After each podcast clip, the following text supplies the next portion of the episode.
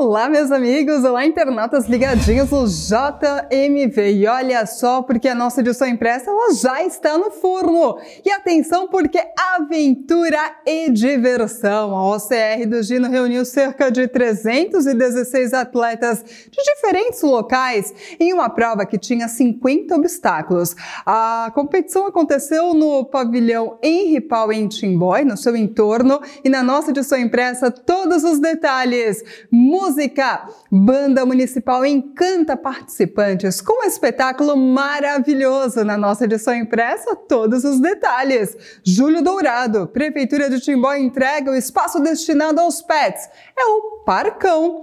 Estados Unidos, olha essa história que bacana. Um timboense embarcou em uma viagem que mudou a sua vida profissional lá nos Estados Unidos. Saúde, Rede Feminina participa de capacitação sobre cuidados paliativos. E ainda, setor de segurança, bandidos furtam armas de agência bancária em Rio dos Cedros.